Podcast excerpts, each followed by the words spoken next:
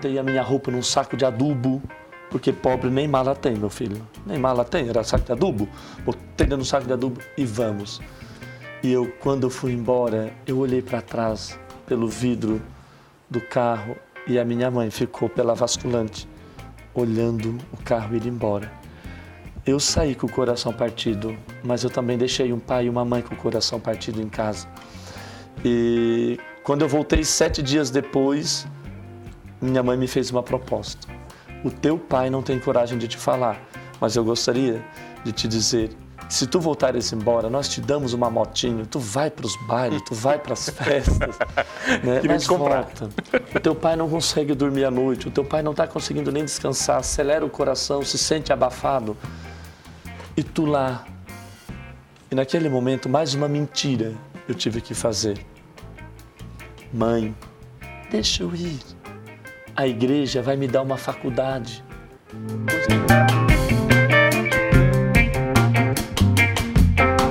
Oferecimento Giasse Construtora. Para você o nosso melhor. Giasse Supermercados. Pequenos preços. Grandes amigos. E Unesc. Formação e inovação para transformar o mundo.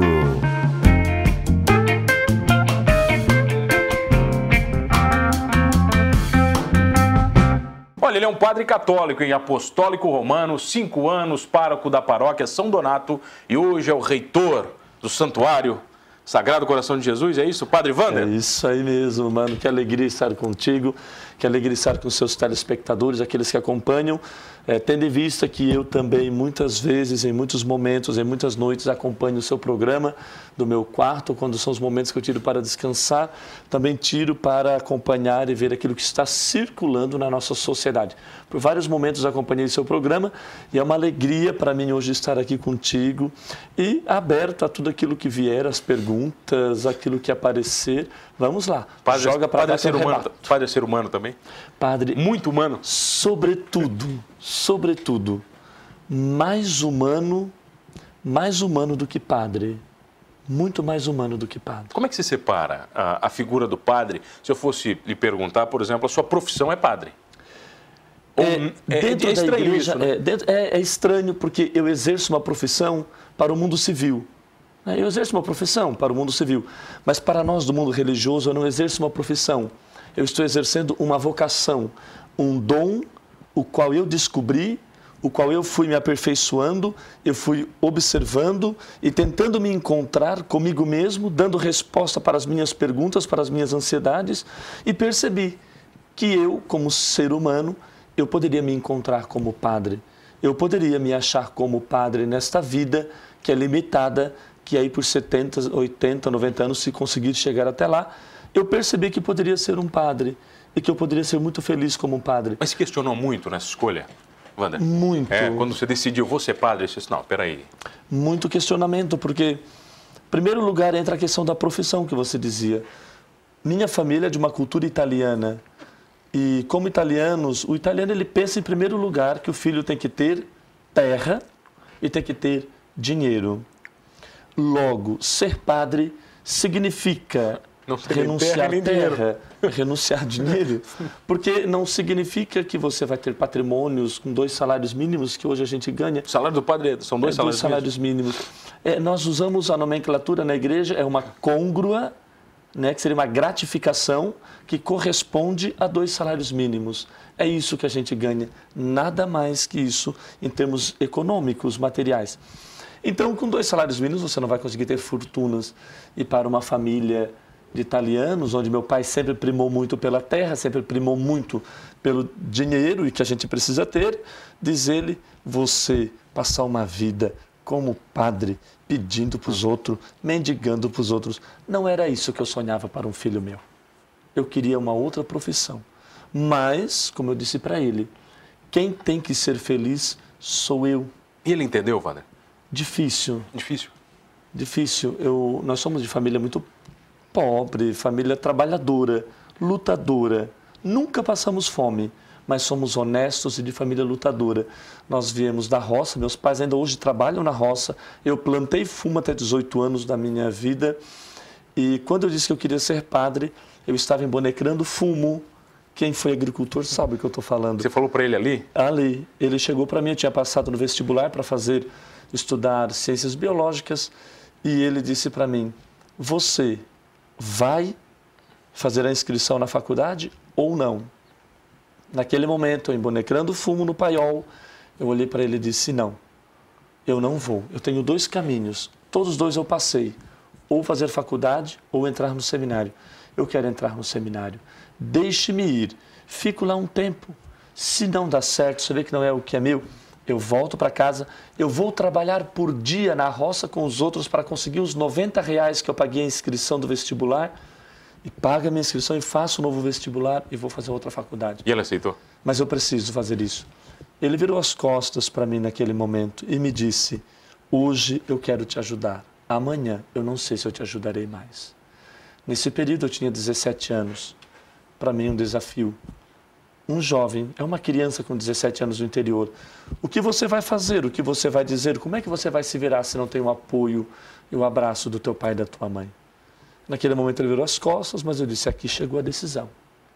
Há um momento da vida em que você não tem para onde correr, você tem que decidir.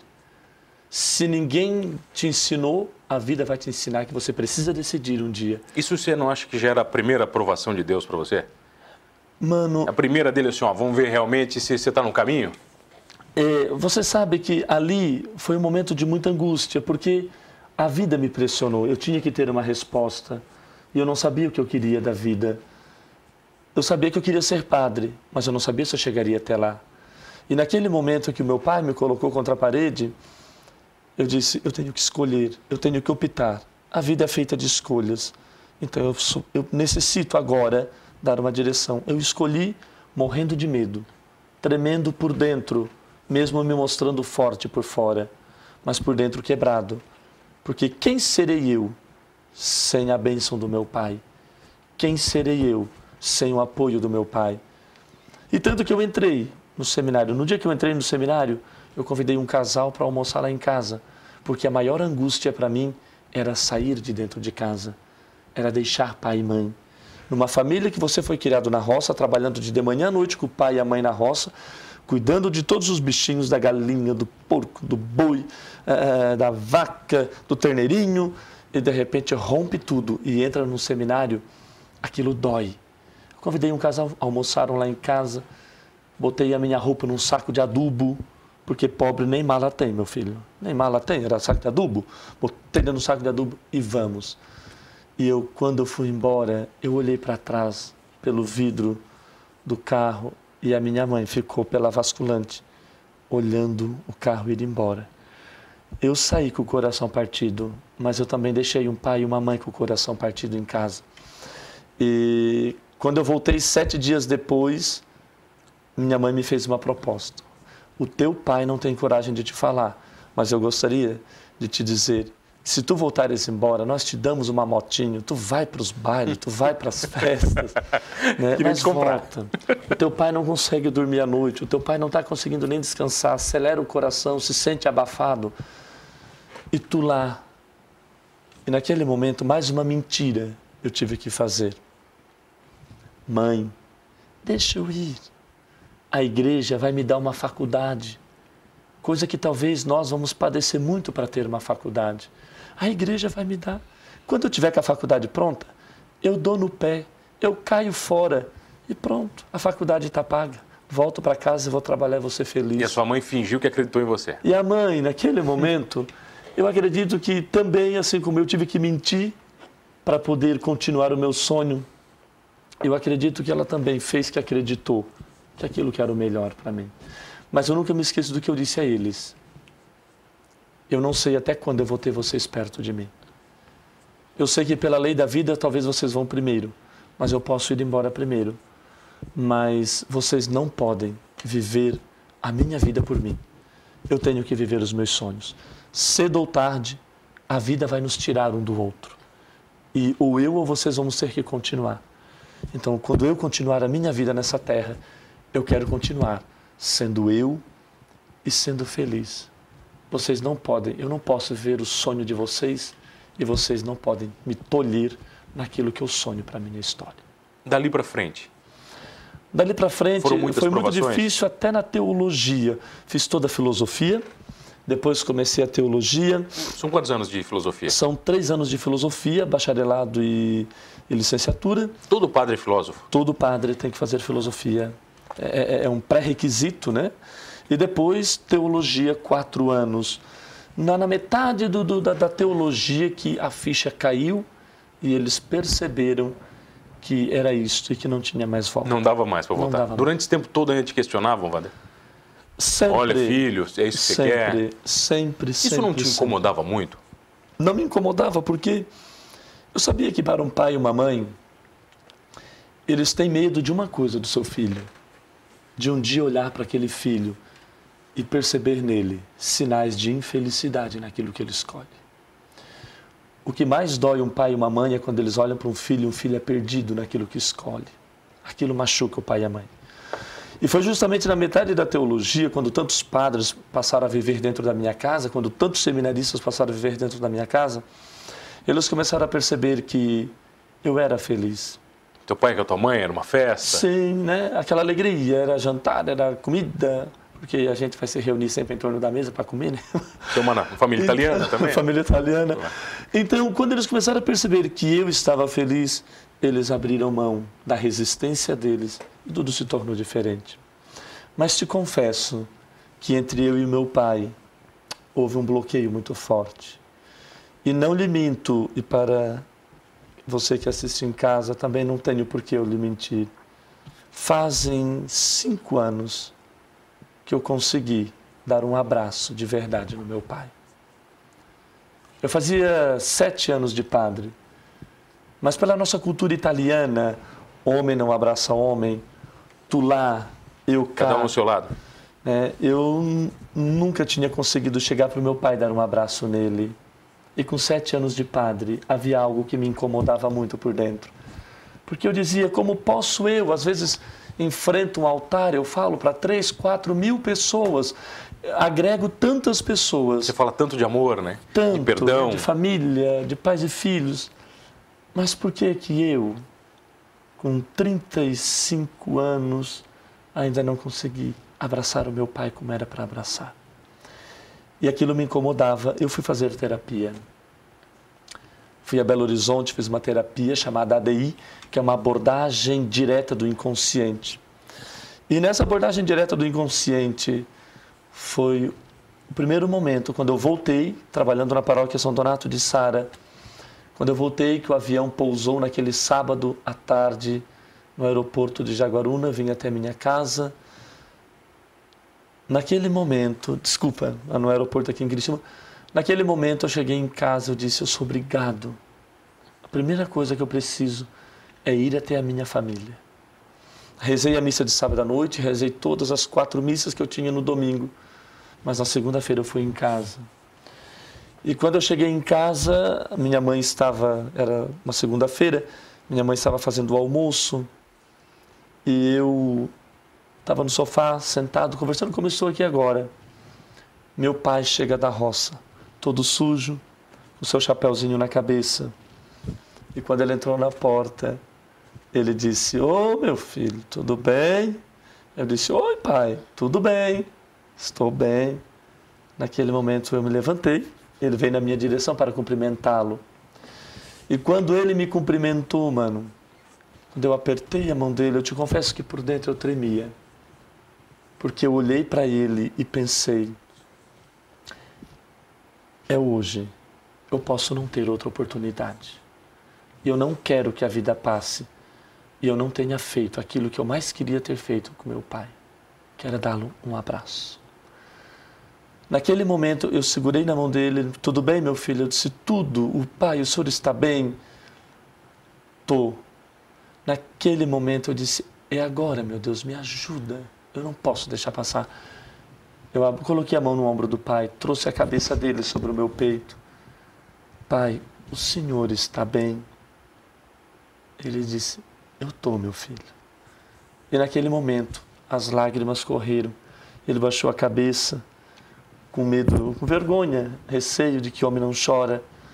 Ele foi para o banheiro e eu fiquei ali. Mas naquele momento, caiu um muro que era pior que o muro de Berlim.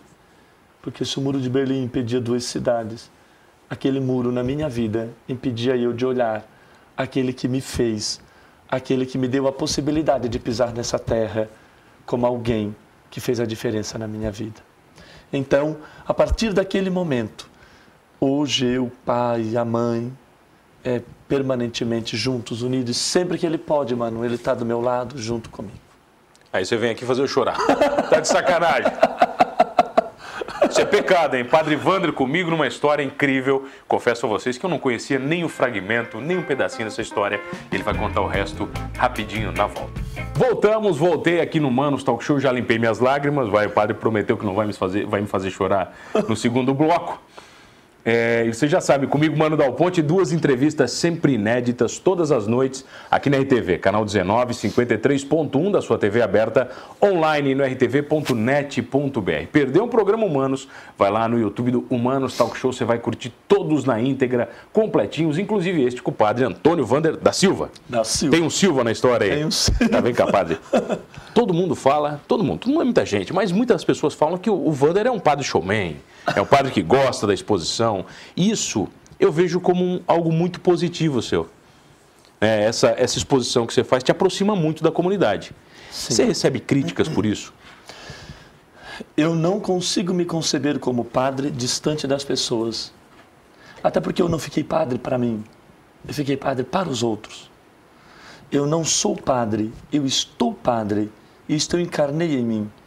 Né? Eu, o prefeito ele está prefeito, o governador está governador, mas eu não estou, eu sou padre. E o padre, ele ficou padre para quem? Para si próprio? Para engavetar-se? Não, ele ficou padre para os outros.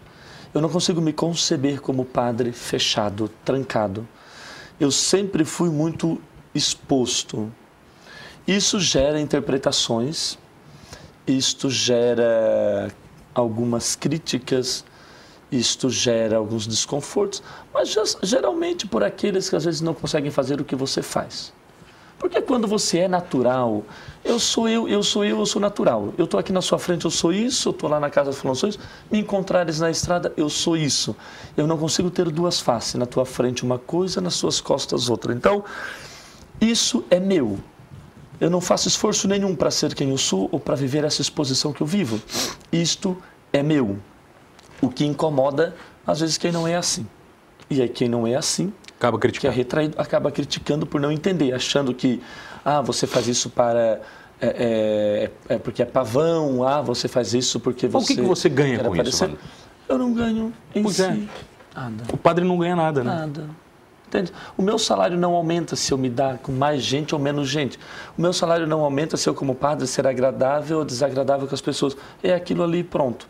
Só porque eu, como índole, como pessoa, eu acho que a minha missão vai além de um salário, a minha missão vai além é, é, de um simples, tecnicamente, rezar missa. É, é a minha missão vai além de tudo isso. Eu não tenho hora para atender pessoas, eu não tenho dia para atender pessoas, eu não tenho limite na questão de celular. Quando eu posso responder, eu respondo. Às vezes eu me esqueço de responder, depois eu vou retomando. O pessoal se confessa muito por WhatsApp hoje, padre? Eles tentam, mas. não, é que fica fácil, né? Tá o padre aqui é o padre. Mas não dá. Mas, padre, quando, quando eu acabo aceitando um erro meu, independente, a gente fala do WhatsApp, porque é uma, uma ferramenta Sim. de comunicação, isso me aproxima de Deus? Quando eu entendo que eu errei, eu aceito o meu erro e eu tento melhorar? É, eu acho que te faz ser honesto diante de Deus. Te faz ser muito honesto diante de Deus. É, te faz ser honesto contigo mesmo. Porque muita gente acha que converter-se é agradar a Deus. E a conversão não é para agradar a Deus. A conversão é para agradar a si próprio. O que é conversão? É eu estar confortável naquilo que escolhi viver, naquilo que faço, porque quando eu for feliz, Deus vai ser feliz comigo. Quando o humano for alguém feliz, consciente daquilo que faz, consciente do erro que cometeu, o humano vai dizer assim: Eu estou feliz, mas Deus vai olhar para ti e vai dizer assim: Eu estou muito mais feliz contigo, mano. Porque tu foi honesto contigo, tu foi honesto com a tua alma, tu foi honesto com o teu coração. Então a conversão não é para agradar a Deus, a conversão é para a gente ser confortável naquilo que a gente vive, aonde a gente está e numa retidão de consciência que a gente deve ter. Quando a gente fala do, do Vander Pavão, das críticas, né? É inevitável a gente separar talvez uma obra sua que vai ficar para sempre, o Santuário. né? Quando você começou com essa história do Santuário, eu me lembro que muitas pessoas diziam, o Padre Vander é louco, vai querer construir um santuário. Até hoje, essas pessoas ainda falam assim, não, Vander, você é louco, você fez um santuário. Como é que, como é que o santuário, como é que a ideia do santuário nasceu? A ideia nasce é, da pessoa do nosso bispo, Dom Jacinto Inácio Flá. Ele te desafiou? Que justamente dia, é, é, dia 13 de novembro está fazendo é, 10 anos que ele chegou na nossa diocese.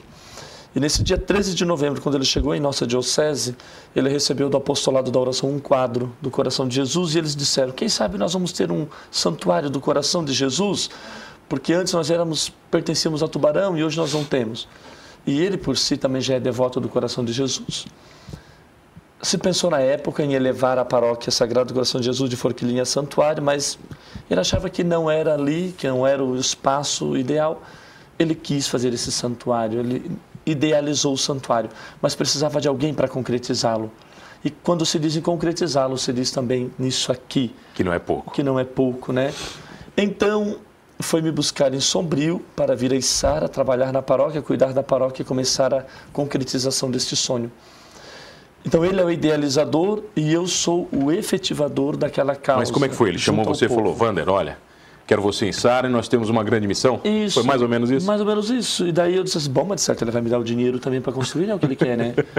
Quando vi ele me deu o papel com o desenho, eu disse, tá aí agora o resto. Bom, agora o resto, o é senhor contigo. monta a comissão, vai atrás de engenheiro e vai atrás. O problema é teu, né? O problema é teu, padre, agora resolva. Eu quero que você venha para fazer isso, agora você tem que dar um jeito. E aí fomos achar pessoas, encontrar pessoas, encontrar, fazer comissão e tudo. E te confesso, como certamente se algum empresário está me ouvindo nesse momento, certamente muitos empresários quando começaram um sonho, alguém diz, coitado, aquele ali é louco, né? Bem como você disse, é louco. Aí poucos aplaudem, poucos dizem, vai em frente, vamos lá. Só que depois é interessante o, o jogo que as pessoas fazem. Quando tu começa, não sei, será que é isso mesmo? Para que é isso? Qual a necessidade disso?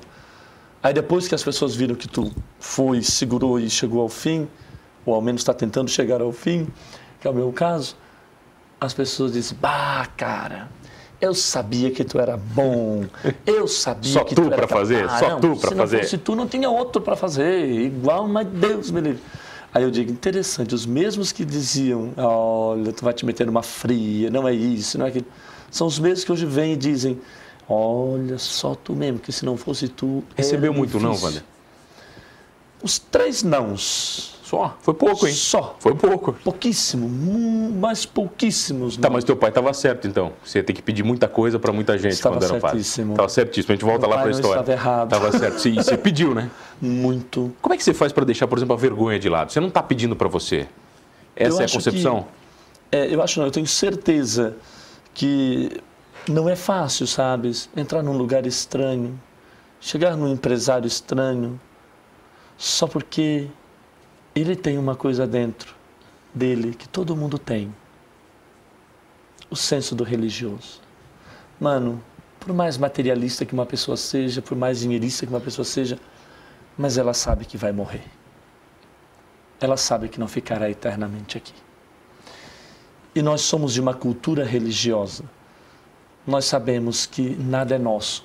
As coisas só são dispostas para nós administrarmos exerço o teu dom e eu exerço o meu. No que eu te puder ser útil, vou tentar. No que tu puderes me ajudar, me ajude. Nós estamos no mundo para nos ajudar, mas embora daqui todos nós vamos e todos nós partiremos. Então, no fundo, no fundo, o que é que me faz chegar a uma pessoa e dizer assim, me ajuda, eu estou precisando de ajuda. Eu preciso, tem lá. É porque eu sei que aquilo que eu peço, em primeiro lugar, não é para mim. Em segundo lugar, aquilo que tu me ajuda vai fazer um bem não é para mim, Padre. Eu estou pedindo para milhares de pessoas que hoje passam todas as semanas por aquele santuário e eu tenho certeza que aquilo que tu me ajudou, o bem que tu fez para mim através daquilo que tu me ajudou, não foi só para mim. Tu está fazendo para milhares de pessoas que estão passando por lá, que estão rezando e você está recebendo os frutos daquela oração também. Então, Lá já se tornou um lugar onde muitas pessoas deixaram de se suicidar, onde muitas pessoas, acorrendo aquele lugar, saíram de casa para se matar, foram parar lá. Prostitutas que estamos tirando da vida de prostituição, é, jovens que estamos levantando das drogas, casais que estão se retomando a sua vida de matrimônio, que naquele lugar estão encontrando novamente inspiração e resposta para o seu eu.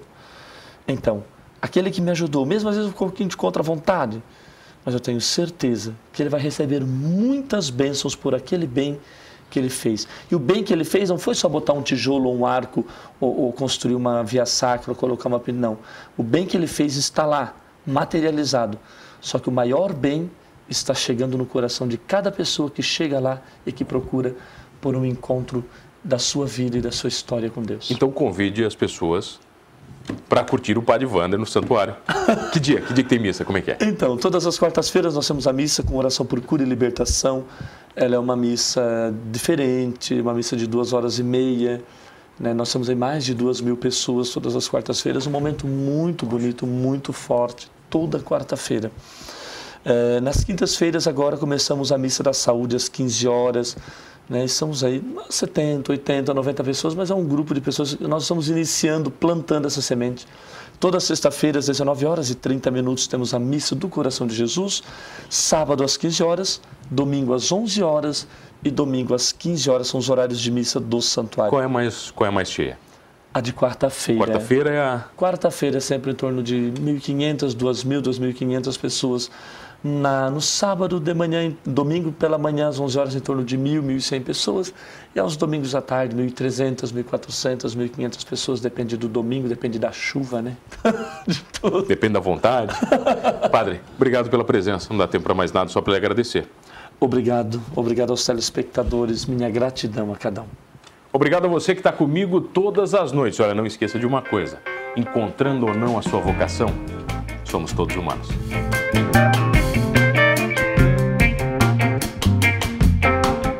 Oferecimento Giasse Construtora. Para você o nosso melhor. Giasse Supermercados. Pequenos preços. Grandes amigos. E Unesc. Formação e inovação para transformar o mundo.